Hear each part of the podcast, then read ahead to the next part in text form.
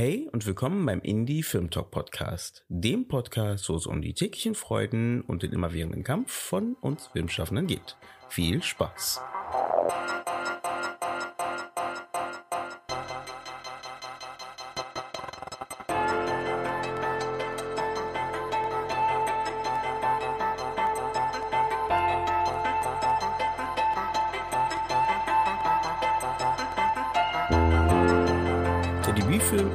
Filmschaffende ein wichtiger Meilenstein in unserer Karriere.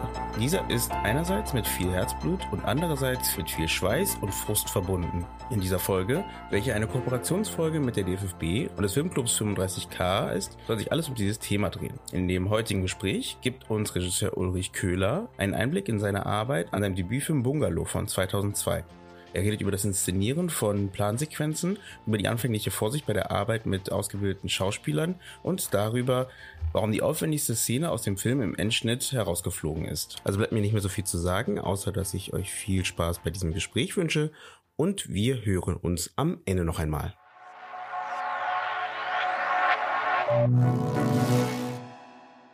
Ja, hallo. Vielen Dank fürs Kommen.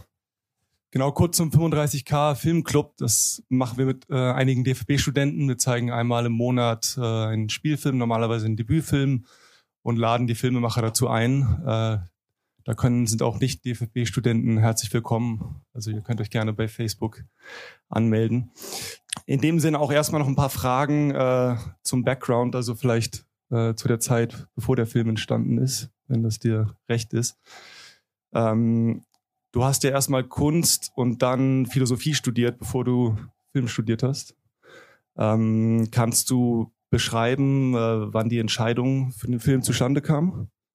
Ja, ich bin eigentlich sehr filmfern aufgewachsen, weil ich in einer Kleinstadt aufgewachsen bin, in der es kein Kino gab und meine Eltern äh, keinen Fernseher haben wollten bis zu Europameisterschaft oder WM, irgendwas, als ich ungefähr 16 war, glaube ich.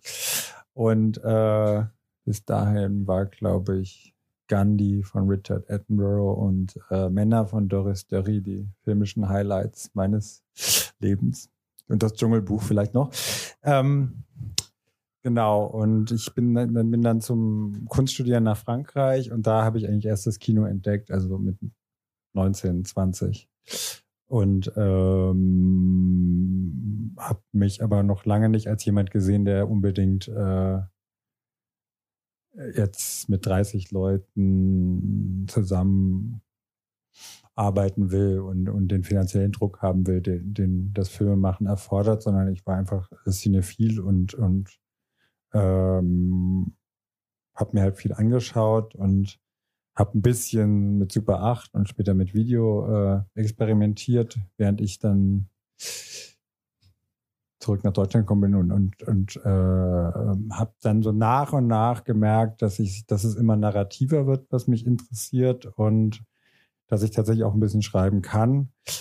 Und bin dann dadurch wieder an, an die Film, also eigentlich an die Kunsthochschule in Hamburg, die gar keine richtige Filmschule war, sondern äh, der Studiengang hieß, visuelle Kommunikation und da waren halt, äh, da war ich eigentlich bei, hauptsächlich bei, bei Rüdiger Neumann, also einem Experimental äh, bisschen auch bei, beim Dokumentarfilmer Gerd Roscher in der Klasse, aber eigentlich habe ich hauptsächlich eben angefangen, Kurzfilme zu machen und habe da unter anderem Henna Winkler, mit dem ich jetzt gerade zusammen einen Film gemacht hat, und, und Patrick Ort, äh, aber auch Henrike Götz, die hier mit am Drehbuch gewirkt hat, kennengelernt. Und das war eigentlich so ein, so ein schleichender Prozess, äh, der, bei dem nie richtig eine Entscheidung fiel. Und auch wenn sich das komisch anhört, auch dieser Film ist mehr so einem Zufall, einem fehlgeleiteten Anruf äh, an, einem beim kleinen Fernsehspiel, weil ich hatte einen Kurzfilm gemacht, den ich an, an das kleine Fernsehen, beziehungsweise an Arte, glaube ich, verkauft hatte und der, da bin ich beim falschen Redakteur gelandet mit einem Telefon und das war sozusagen der Anfang der Zusammenarbeit mit dem, mit Christian Kloß, der dann diesen Film hier äh, mit mir zusammen gemacht hat. Du hast aus Versehen angerufen und daraus ist der Film. Genau, genau. wie du gerade schon gesagt hast, die äh, HBFK, äh, HFBK, HFBK äh, ist ja keine klassische Filmhochschule. Ähm, kannst du vielleicht so ein bisschen die Atmosphäre da beschreiben? Weil äh, Patrick Ort, dein langjähriger Kameramann, war ja auch da, wenn ich es richtig sehe. Also ihr seid irgendwie relativ eng verknüpft geblieben, viele Leute aus dem Umfeld, habe ich das Gefühl. Und es würde mich interessieren. Naja, wir hatten wahrscheinlich einen kleinen Vor einen, einen großen Nachteil, aber einen kleinen Vorteil gegenüber zum Beispiel der DFFB, dass wir nämlich einfach völlig außerhalb des, hm, sage ich mal, weit entfernt von der Industrie unser, äh, unsere Filme gemacht haben. Also ich, ich habe während meines ganzen Studiums keinen Redakteur gesehen und auch keinen Produzenten oder äh, und ich wusste auch nicht genau, was ein Regieassistent macht und so weiter bei meinen Kurzfilmen. Also es war schon eine sehr, das heißt, wir haben einfach zusammen Filme gemacht und haben versucht, so viel 16 Millimeter Material wie möglich äh, bei unseren Profs rauszuschlagen und äh, irgendwann fingen wir dann an, die Filme auch auf Festivals zu schicken, aber das war jetzt auch nicht von, von der Schule organisiert oder so. Ich ich hatte, ich hatte halt schon mal für das Kurzfilmfestival in Hamburg gearbeitet, deswegen kannte ich die Struktur ein bisschen. Also es war halt ein sehr freier Raum mit in der Klasse von Rüdiger Neumann gerade. Da waren also Leute, die jetzt Videokünstler sind, wie äh, Jeanne Faust äh, oder Fotografin und Videokünstlerin und, und Nina Könnemann und eben ja, Patrick, ich, Henna, Henny, die hier den, das Drehbuch geschrieben hat. Also es war halt so eine Gruppe von Leuten, die zusammen Filme gemacht hat, sich gegenseitig beraten hatte. Äh, ja, ich war dann Beleuchter manchmal oder Caterer oder Tonmann war ich nur einmal. Das wurde dann gelassen. Aber sonst habe ich, bei Jeanne habe ich immer Kamera gemacht. Also es gab so ein gutes Zusammenarbeiten einfach. Also ohne Leistungsdruck. Genau. Okay. Weißt du noch, was der Ausgangspunkt für diesen Film war? Also ging es mit einer Szene der Figur oder der Grundsituation der Figur los? Weißt du das noch? Ich glaube, der, der allererste Impuls ähm,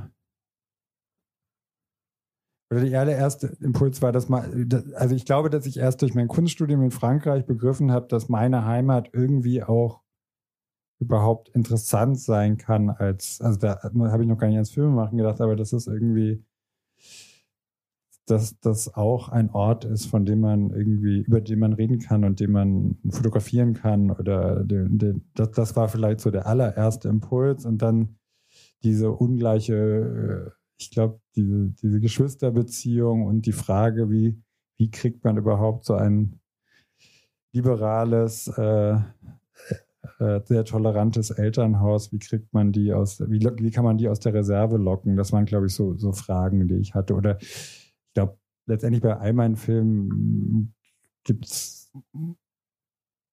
kleine Teile der Persönlichkeit des Protagonisten, die, die, die ich selbst auch kenne und bei denen ich mir dann vorgestellt habe, wie mein Leben verlaufen wäre, wenn ich an einem bestimmten Punkt eine andere Entscheidung getroffen hätte. Weißt du noch, wann die Idee ähm, oder das Bild des Soldaten in Friedenszeit äh, dazu kam? Das äh, fand ich so ein sehr treffendes Bild für diese Figur. Ja, das, also das äh, hatte ich sehr spät erst. Die, also da hatte ich schon auf jeden Fall schon mehrere, also ein Treatment bestimmt schon geschrieben und also der Film war, spielte auf jeden Fall ursprünglich über einen sehr viel längeren Zeitraum und dann hat mir jemand äh, empfohlen, also er spielte, ich glaube, es gab einen Teil, der in Hamburg oder in der Großstadt spielte und einen Teil auf dem Land äh, in der Begegnung mit dem Bruder und, und seiner Freundin, glaube ich. Und dann hat mir ein Freund empfohlen, nochmal den Fänger im Roggen zu lesen von Salinger. Und dadurch ist erst diese dramaturgische Struktur entstanden, weil das Fänger im Roggen spielt an, an drei Tagen, in, äh, in denen er sich, äh, also der Protagonist Holden Caulfield sich vor, vor seinen Eltern versteckt, weil er wieder mal von, äh, von einem Internat geflogen ist und weil er drei Tage irgendwie Zeit vertreiben muss, bevor er regulär nach Hause kommen würde für die Weihnachtsferien. Und das, und diese Struktur leuchtete mir total ein für, für diesen Film. Und erst dadurch kam auch die Idee mit dem Soldat in Friedenszeiten. Und mir schien das dann tatsächlich ein sehr treffendes Bild für die Zeit, in, der wir lebten, in der ja, ich muss gerade nachdenken. Eigentlich ist es gar nicht so ein treffendes Bild gewesen, weil das war immerhin der Deutsch. Wann war Wann hat, äh, haben Joschka und Gerhard deutsche Soldaten in den Kosovo geschickt? Also das war, glaube ich, war das davor oder danach? Davor, ne? Genau. Also insofern, ähm, ich habe auch immer das Gefühl, wenn ich diesen Film sehe, dass der eigentlich in den 80er Jahren spielt und nicht in den 90 äh, im Jahr 2000. Also äh, äh, auch wenn es da Handys gibt. Naja, zum Beispiel, weil, weil dieses Gefühl, auch mit dieser, diese, diese, diese RAF-Andeutung, das ist auch tatsächlich, eine, das, das war auch ziemlich früh da. Nämlich ist, also in meiner Heimatstadt Dietz äh, gab es eine Justizvollzugsanstalt, in der auch ein paar äh, nicht äh, Protagonisten, aber doch äh, RAF-Mitglieder einsaßen und äh, da ist irgendwann tatsächlich das Schwimmbad in die Luft geflogen und da gab es auch sieben Tote. Und da gab es, bevor dann äh, festgestellt wurde, dass es eine Gasexplosion gibt, gab es halt Gerüchte, dass da irgendjemand, Ulrike Meinhof oder ich weiß nicht wer, mit einer Pistole im Badeanzug gesehen wurde vorher und solche Sachen. Also ähm, äh, das, das, das war, glaube ich, 1979 oder so, kurz, ja. Und neben dem Fänger im Roggen gab es filmische Referenzen, also Five Easy Pieces, würde ich sagen. Äh, Kann man nicht verleugnen, wenn man, man das Schlussbild sieht, genau, ja. Also gab es Filme, an denen du dich ganz klar orientiert hast? Denkst du an andere Filme, wenn du selber Filme schreibst, vorbereitest? Also bei dem Film war, glaube ich, am ein, also Five Easy Pieces war sicher, ist, glaube ich, kann man in all meinen Filmen irgendwie äh, finden. Also diese Identitätsthematik, die der Film hat, die, die lässt sich in Abstufungen in, in jedem Film irgendwie finden. Aber ich denke, Bruno Dumont war dann mit, mit La Vie de Jésus, äh, war, da, war da ein wichtiger Einfluss und äh, ja, das war eigentlich so der, das, der, der also ich war eigentlich davor mehr so von den von der klassischen Moderne, also von Antonioni, Cassavetes und Godard so begeistert und äh, oder oder eben von dem New Hollywood Kino. Ähm, und das waren so die ersten Filme, wo ich so, also Dumont und die ersten äh, Filme der Dardenne-Brüder und so, das waren so die ersten Filme, wo ich so das Gefühl hatte, da entsteht ein neues, spannendes äh, zeitgenössisches Kino. Stimmt nicht, weil auch ein großer Einfluss war Kiarostami. Eigentlich, eigentlich fast, ja, eigentlich auch, ja, also Close-Up ist für mich immer noch so der, ja, ein sehr, sehr, sehr wichtiger oder der wichtigste Film. Ähm, ein bisschen zur Vorbereitung vielleicht. Äh, hattest du ein klassisches Drehbuch, dem du streng gefolgt bist? Ähm, wie bist du da vorgegangen und wann ähm, also warte, ich springe so kurz nach vorne. Ich habe irgendwo gelesen, dass du so eine Art Probewoche gemacht hast für den Film. Also wir, wir, wir haben auf jeden Fall eine Probewoche gemacht, aber ich habe noch nicht so gearbeitet, wie ich dann später beim Montag kommen die Fenster und jetzt auch mit Henna beim, beim Freiwilligen Jahr gearbeitet habe, wo ich äh, quasi den Schauspielern das Dialogbuch verweigert habe und nur denen nur ein Treatment gegeben habe und dann erstmal mit denen den Film improvisiert habe und dann aus den Improvisationen wiederum äh, heraus das Drehbuch und die Dialoge äh, verändert habe. Das, das, das war nicht die Arbeitsweise bei Bungalow. Bungalow war auch sehr, auch der einzige Film, der mehr oder weniger gestoryboardet war. Also äh, das haben wir danach nie wieder gemacht, aber der war schon sehr, auch visuell, auch von den Einstellungen her, waren wir da schon sehr gut vorbereitet. Ich glaube, wir haben die Proben kameraorientierte Proben genannt. Das heißt, es war, genau, es war eben relativ wenig Freiheit für die Schauspieler da und wir haben wirklich die, die Proben auch benutzt, um die Auflösung äh, zu testen oder auszuprobieren. Das, das, das stimmt, ja. Und hat sich da viel geändert noch oder war das, ist dein Plan aufgegangen? Na, wir, wir hatten den Luxus, dass wir im Hauptmotiv auf jeden Fall äh, proben konnten und da, da haben sich auf jeden Fall noch Sachen verändert. Aber ich würde sagen, sozusagen, das ist schon der von allen Filmen, die ich bis jetzt gemacht habe, derjenige, der äh, am Hitchcock-mäßigsten oder am Kubrick-mäßigsten äh, vorausgeplant war. Zum Casting, du hast ja, also dein Hauptdarsteller Lenny Burmeister ist Profi-Skateboarder, wenn ich es richtig recherchiert habe, und hat vorher noch nie gespielt. Wie bist du auf ihn gekommen? Also wonach hast du gesucht und wie hast du gesucht? Dankeschön. Ähm, ja, da kann, ich einen Namen nennen von einer Kollegin inzwischen. Frauke Finsterweiler hat mir den empfohlen. Die hat äh, ähm, gecastet für einen anderen Film. Ich weiß nicht welchen mehr. Ego-Shooter kann das nicht gewesen sein. Ich weiß nicht. Der hat aber auch mitgespielt. Also das nee, der hatte eben nicht mitgespielt, so. aber der war sozusagen Casting-Ausschuss. Und es war auch im Drehbuch stand auch kein Skateboarder. Im Gegenteil, ich habe den eher als einen unsportlichen Menschen äh, gesehen, als ich den ähm, mir vorgestellt habe beim Schreiben. Und äh, also diese Skateboard-Szenen und überhaupt äh, diese, diesen ganz, ja, dieser ganze Aspekt ist wirklich durch das Casting erst äh, in den Film hineingekommen. Und ähm, das ist auch der einzige Film, den ich ohne Caster gemacht habe. Henna Winkler hat da auch mitgeholfen. Äh, ja, David Schriso kannte ich aus, aus kannte ich über Stefan Kromas Ende der Saison und, und Angelas äh, achso, mein langsames Leben, genau, da kannte ich ihn, daher kannte ich ihn, ja. Und Trine kannte ich aus das Fest. Wie bist du da rangegangen, sie anzufragen?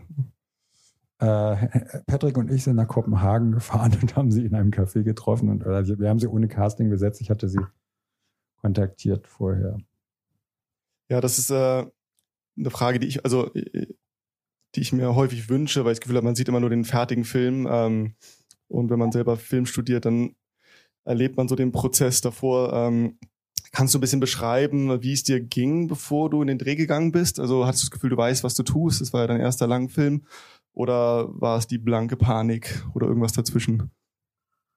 Ich glaube, ich habe bei fast allen Filmen immer gesagt, dass es mein Last Movie ist. Und mit der Haltung bin ich da also ich, ich habe es eher für ein Aus, also das klingt jetzt so falsch, nach falscher Bescheidenheit, also, ich habe es wirklich für so einen Ausrutscher gehalten, dass ich jetzt so, das waren ja, waren ja nur fünf, äh, nee, 500.000 D-Mark, vielleicht war es eine Million D-Mark, die wir hatten, also 500.000 Euro genau, äh, äh, um den Film zu machen, aber das schien mir halt wahnsinnig viel Geld, dass ich von Gebühren und Steuern zahle, dass ich da äh, kriege. Und ähm, deswegen es war so, ich, ich habe gar nicht auf eine Karriere hingedacht, als der Film dann erfolgreich war, also oder gemessen an den Erwartungen erfolgreich war.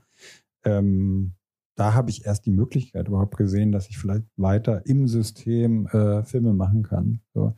Das heißt, es war schon ein großer Druck da, aber für mich der größte, größte Druck eigentlich bei äh, fast bei meinen ersten drei Filmen kann man fast sagen, bei der, dass ich mit professionellen Schauspielern arbeiten musste, was mir sehr, sehr große Angst machte, weil ich überhaupt keine Erfahrung damit hatte. Ich hatte halt nur mit Laien, mit, mit Freunden gearbeitet und ich hatte irgendwie so ein Bild vom Regisseur als so einem Dompteur, der irgendwelche geheimen psychologischen Strategien beherrschen muss, um äh, einen Schauspieler dazu zu bringen, äh, so zu spielen, dass, dass ich es ihm glauben kann und so weiter. Also das heißt, es war für mich so ein Buch mit sehr vielen Siegeln und ich, ich hatte dann, also das war schon, äh, das war eigentlich das, was am meisten Angst besetzt war, die, die Schauspielregie. Mit, also eben nicht mit Lenny und, und Nicole Gläser, die ich aus äh, Valeska, äh, Vale, also eigentlich habe ich alle Darsteller aus, bis auf Lenny habe ich aus anderen Filmen, die habe ich also bei Valeska in, in Mein Stern entdeckt, Valeska Griesebach. Ähm, obwohl wir vorher, also wir haben sehr, sehr großes Casting gemacht, auch bevor wir Lenny entdeckt haben. Also eigentlich haben wir in der Region ganz lange gecastet, haben aber da niemanden gefunden. Genau, das, also ich glaube, das ist eigentlich das, was mir beim Filmemachen lange Zeit am meisten Druck gemacht hat, die Schauspielregie und das Gefühl, dass ich, ich habe halt nie am Theater assistiert, ich war nie am Set von einem größeren oder von einem Spielfilm überhaupt, außer den Kurzfilmen von Henna und Patrick und Henny. Wie war das, äh, die, also die Mischung aus professionellen Darstellern und Laien, stelle ich mir nicht so einfach vor.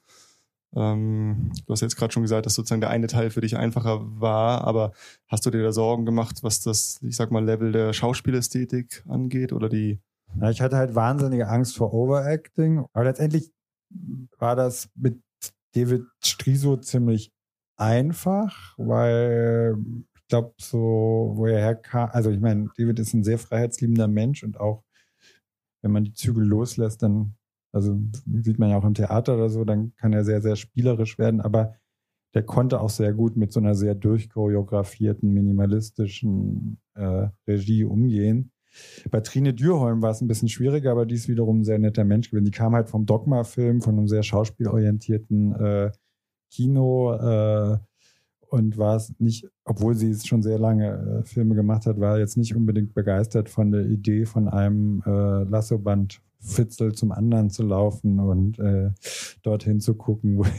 Aber ich finde, das tut dem Film eigentlich gut, weil man so diesen, diese, diese, sie ist schon so der, sie gibt dem Film so eine Lebendigkeit, weil sie sich halt so dagegen sperrt und gleichzeitig ist sie aber so eingezwängt in so ein Korsett. Also ich, das, das ist eigentlich, eigentlich ist das alles, also es war dann auch eine gute Erfahrung mit den beiden Profis, weil die einfach irgendwie glaube ich, gemerkt haben, da will jemand was. Also Trine hatte schon Angst, dass das äh, nicht so toll wird, aber sie war dann auch trotzdem loyal und hat am Ende, konnte sie, glaube ich, schon ziemlich viel mit dem Film anfangen. Ich hätte weil in dem Fall hätte ich wahrscheinlich aus heutiger Sicht ihr früher schon mal Muster zeigen müssen. Das habe ich, das war auch sowas, was ich für komplett verboten hielt, was ich inzwischen nicht mehr, also ich finde, das hängt einfach von den Schauspielern ab, ob man ihnen was zeigt oder nicht. Also, also während des Drehs. Ja.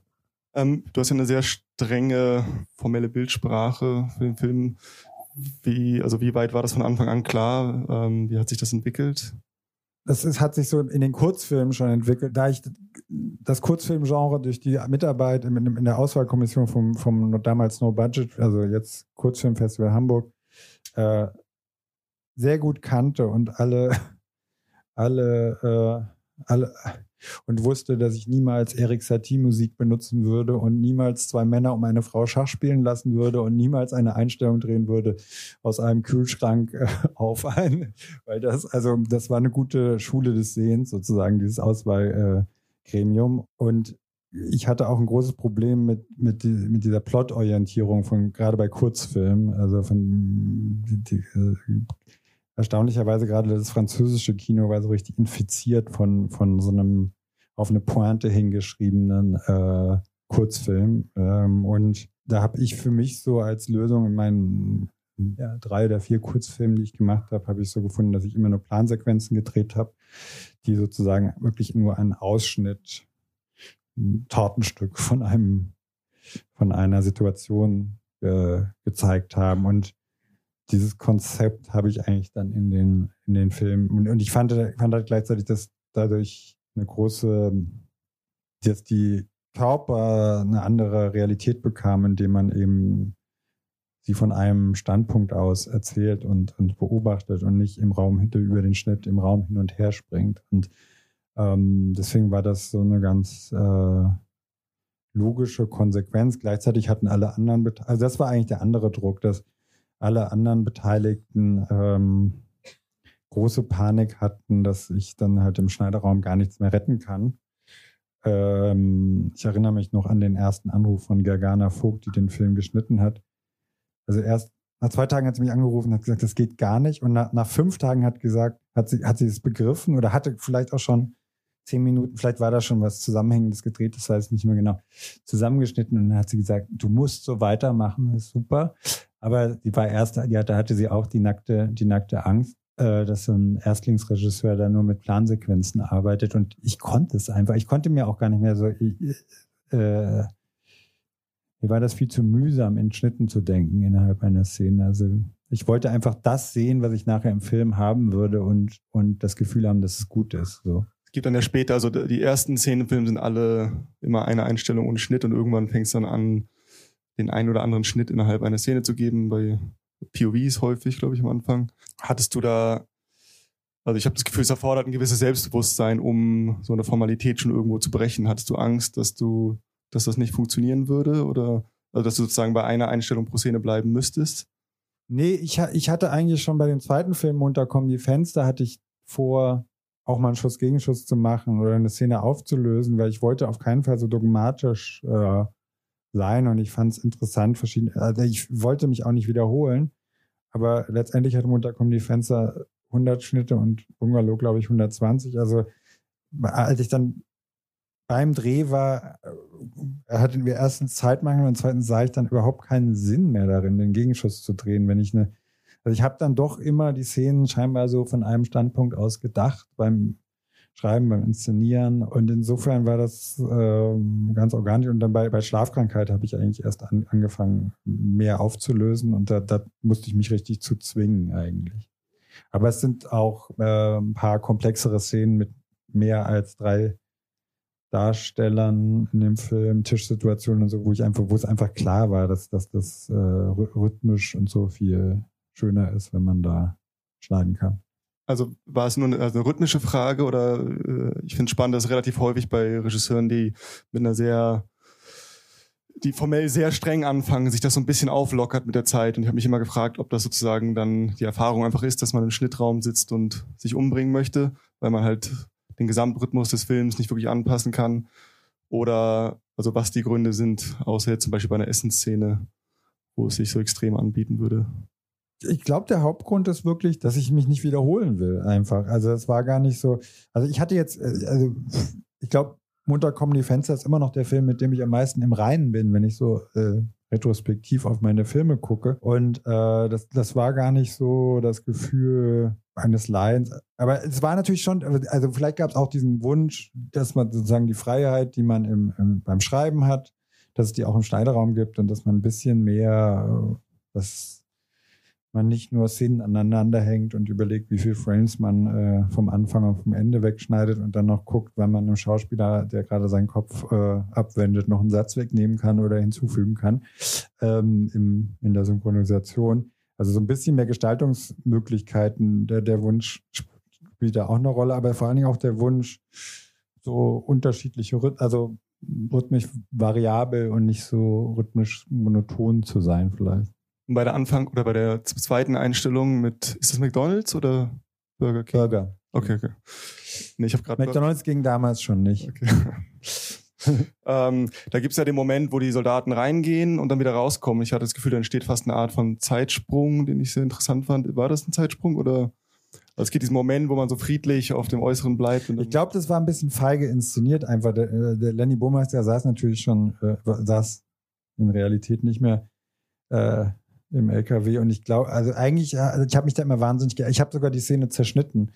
Äh, ich habe mich eigentlich geärgert, dass er da so schnell rauskommt und ähm, das Problem war einfach, dass wir uns nicht überlegt haben, als wir die Szene, das Motiv gesucht haben. Wir hatten leider den größten Abstand zwischen zwei Autobahnausfahrten, den es in ganz Deutschland gab, nämlich irgendwie, also dieser Bundeswehr-LKW brauchte anderthalb Stunden von Start, bis er wieder zurück war. Und wir haben die Szene genau dreimal gedreht und beim zweiten Take ist Patrick vom, vom Kran gefallen. Also insofern ähm, war es wirklich, äh, wir mussten da auch sehr ähm, pragmatisch rangehen und ich frage mich gerade, ob das stimmt, dass Lenny wirklich.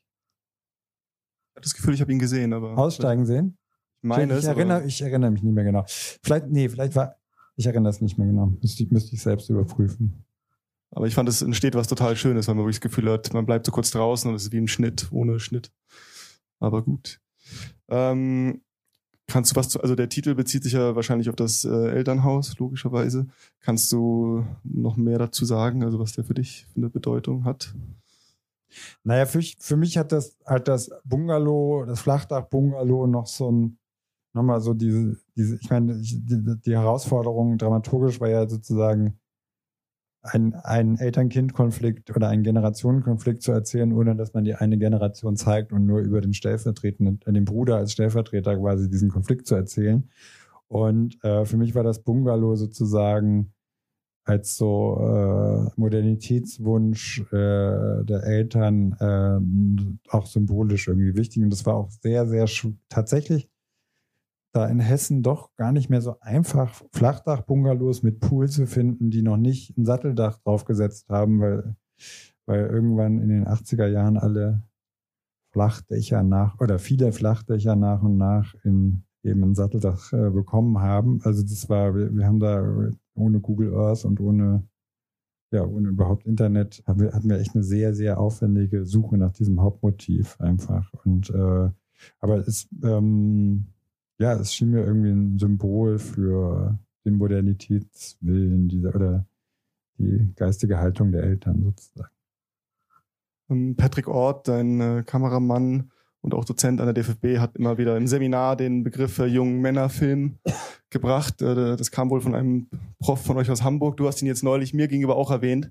ähm, Daher jetzt die Gegenfrage ist, was ist ein Jungmännerfilm oder was ist ein klassischer Jungmännerfilm und ist das ein klassischer Jungmännerfilm? Ich glaube, der klassische Jungmännerfilm, da läuft ein junger Mann durch die Stadt und durch die Großstadt meistens. Also eigentlich Permanent, Permanent Vacation von äh, Jim Jarmusch ist sozusagen die Mutter aller Jungmännerfilme, nach Definition von Gerd Roscher, unserem, äh, einer unserer Profs an der, an der Kunsthochschule weißt du, ich habe mit einem äh, befreundeten Filmemacher über die, ein bestimmtes Genre von jungen Männern gesprochen, denen, die eigentlich alles haben, aber trotzdem unglücklich sind, sag ich mal. Das ist ja fast so ein Subgenre an Filmen. Ähm, und wir haben uns gefragt, äh, wir hatten das Gefühl, es gab eine Zeit, wo diese Filme irgendwie sehr präsent und angebracht waren, dass der Moment jetzt so ein bisschen vergangen ist. Wie hast du, wie siehst du das?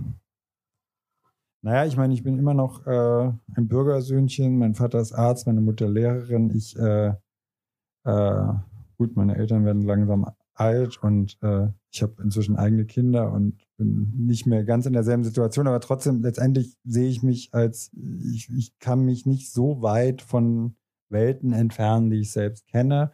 Und äh, die Welten, die ich kenne, sind immer noch, also die ich aus persönlicher Erfahrung kenne und ich von außen beobachte, die sind einfach immer noch geprägt von, ähm, von großer materieller Sicherheit und äh, nicht von existenzieller Not sozusagen. Und insofern ähm, auch wenn wir vielleicht im Moment das Gefühl haben, in einer Welt zu leben, die äh, sehr viel bedrohlicher Zeit scheint als die Zeit, in der dieser Film entstanden ist. Aber ich erinnere mich auch, äh, bin ja schon etwas älter, ich erinnere mich auch äh, an den Tag, an dem Ronald Reagan äh, gewählt wurde und der NATO-Doppelbeschluss gefällt werden sollte und so die Menschen in meinem Umfeld davon ausgingen, dass in den nächsten fünf Jahren Deutschland zum nuklearen Schlachtfeld wird. Also insofern, ähm, es gab immer beides sozusagen, glaube ich. Und ähm, also ich bin jetzt auch gerade nicht so wahnsinnig optimistisch, was die Zukunft meiner Kinder betrifft in, in dieser Welt. Aber ähm, man muss sich auch daran erinnern, dass es immer so Phasen gibt, in denen man apokalyptischere Gefühle hat und welche, in denen es anders aussieht. Eine letzte Frage und dann würden wir das für Publikumsfragen öffnen. Wenn du eine Sache ändern könntest an dem Film jetzt rückwirkend, was wäre das? Das erste, was mir einfällt, ist die, das Farbkonzept. Ich finde den, Silke Fischer, die da schon, das, das war Silke Fischer, die, die dann eigentlich alle meine, nee, aber die ersten drei Filme mit mir gemacht hat und bei In My Room äh, mitgearbeitet hat. Und ich, wir sind beide sehr unglücklich mit dem, mit diesem doch Primärfarbeneinsatz, mit diesen Handtüchern und so. Das ist was, was mir gerade so als erstes einfällt. Also was sehr äh, Sekundäres vielleicht. Der Film ist mir ein bisschen zu bunt, sozusagen, auf eine. Und äh, ich muss auch zugeben, dass dieses, dieses, dieser, dieses Bild, diese, diese Szene äh, im Hotelzimmer am Ende des Films mit dem Vorher-Nachher-Schnitt äh, für mich nicht zu den Highlights des Films gehört. So. Alles klar. Gibt es Fragen vom Publikum?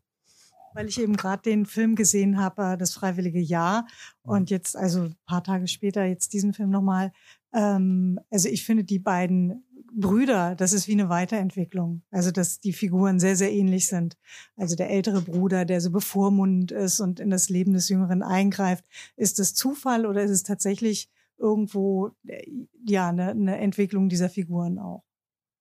Also ich sag mal so, ich glaube, sowohl für Henne als auch für mich beim Schreiben von Das Freiwillige Jahr, also wir haben schon irgendwann gemerkt, dass wir hier gerade sozusagen den Kreis schließen auf eine Art und dass das schon äh, wie ein, wie ein, wie ein aus, zumindest zum Teil aus, aus der anderen, aus der Elternperspektive erzählte Variante von Bungalow ist, die wir da machen. Sozusagen auch, ich meine, ich habe bei Bungalow äh, immer gesagt, es ist ein verhindertes Road-Movie und äh, das könnte man über das freiwillige Jahr genauso sagen. Und ja, ich glaube auch, dass das jetzt vielleicht der letzte Film war, der in der, ähm, auf dem Land spielt in Deutschland, weil ich, ich lebe schon seit 30 Jahren in größeren Städten und könnte das auch langsam mal in meinem filmischen Schaffen reflektieren.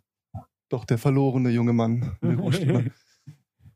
I have uh, uh, two questions. Yes. And the first one is what what does it mean the the, the ex, explosion? The explosion. Yeah. I, I just talked about it in uh, when I was talking. For me, it means that there's, uh, in a symbolic way, it means that there's something more existential out there. You know that this world in which my protagonist is living is not the whole world, and that there's uh, danger and death and existential threats in a lot of other parts of the world. And and but in a concrete way, the idea to do this was really because in the in the small town I, I grew up in, in, in, I think in 1979, there really was an explosion in a in a swimming pool, and next to the swimming pool there was a big prison where some leftist uh, from, from uh, terrorists from RAF were were uh, in in jail. And before they found out that it was a gas explosion, there were rumors that it was a, a, a terror act, and and seven people died, and it was like a very big event in a in a small town. So this was, I think, this idea to include that in my script was there from the early stage of the script writing. Yeah, it was uh, interesting for me to see that, but I didn't heard uh, much voice from the city, like the village or the Mhm. town, that people how people speak about it. Yeah. But I mean, after that, you have the scene with the um, traffic jam. You know, Yeah, yeah. so that's that's a direct uh, that was thought to be a direct uh, um, uh, reaction to what had happened in the small town. uh, when when he took her in the car finally uh, that they drive away i really uh, thought that i was afraid because i afraid that he, he's gonna kill her Ah, okay. you know because if this would happen um, in my country or i don't know other places What's your country? uh, i'm from china Okay. yeah so if it's from my country or japan or i don't know. I i think the here he, he's gonna kill her i'm very sure. So i was very surprised if this would happen in your country Yes, or in a movie in your country. in reality. Okay. also in the film Yes. uh, so it's very interesting for me because then he was he was telling her I- i'm sorry you know? Mm, uh, also his reaction to his uh, girlfriend mhm. when he wants to uh when he wants her and she doesn't want him she left i realize uh, That for me is the most violent scene of the, yeah yeah, film. yeah yeah Yeah. yeah it's uh, i think these details tells me the um the understanding of um, violence Mhm. for germans um yeah i don't know like You know, at, at the same Yeah. time, there were uh, people with baseball ba- uh, bats, uh, uh, mostly in East Germany, uh, hitting foreigners and so on. So th- there's also different kinds of violence at, the, at this moment in history in Germany. So, um, they, they're quite kind to women i don't know like um some are, some aren't. I don't know. Yes, yes. yeah okay anyway um i'm pointing this out is i i, I wanted to uh understand where his um problem come from.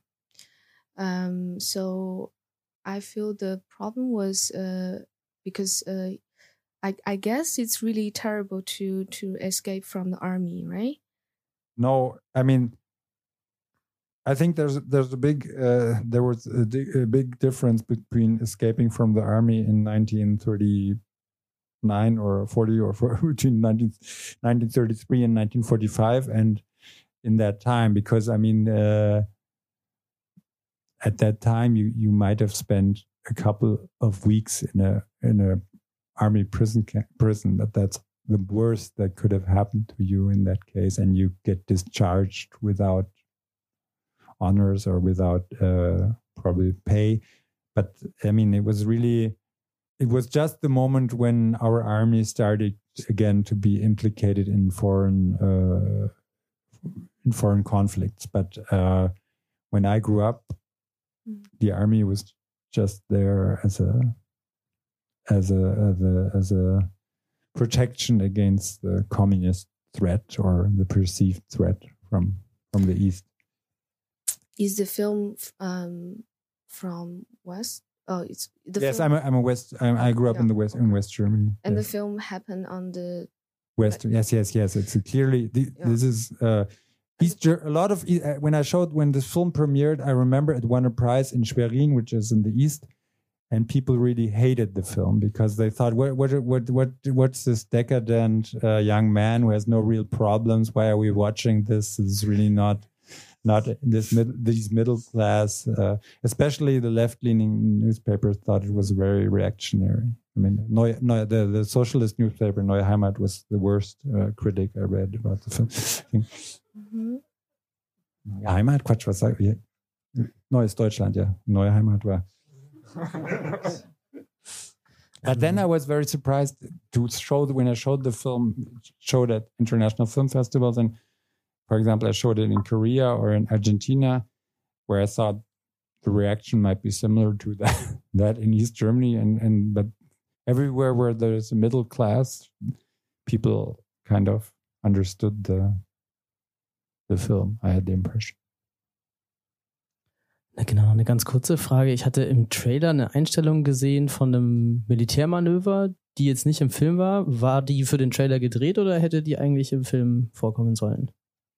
Äh, die hätte im Film vorkommen sollen.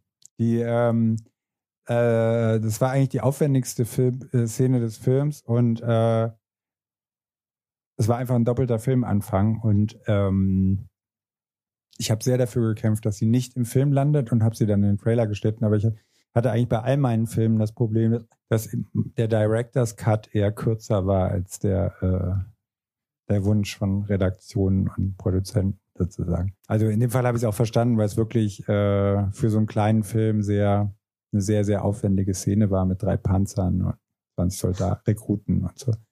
Okay, dann vielen Dank, Ulrich Köhler.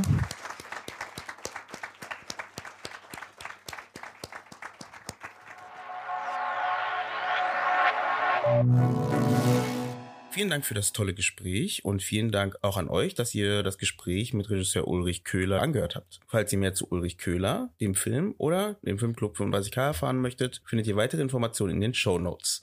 Ansonsten bleibt mir nur noch zu sagen, folgt uns gerne auf Spotify, iTunes und mit jeder Podcast-App, folgt uns bei Instagram und Facebook und teilt den Indie Film Talk Podcast gerne mit Freunden und Bekannten. Ich wünsche euch einen schönen Tag, Abend oder eine schöne Nacht und sage ciao und bis zum nächsten Mal.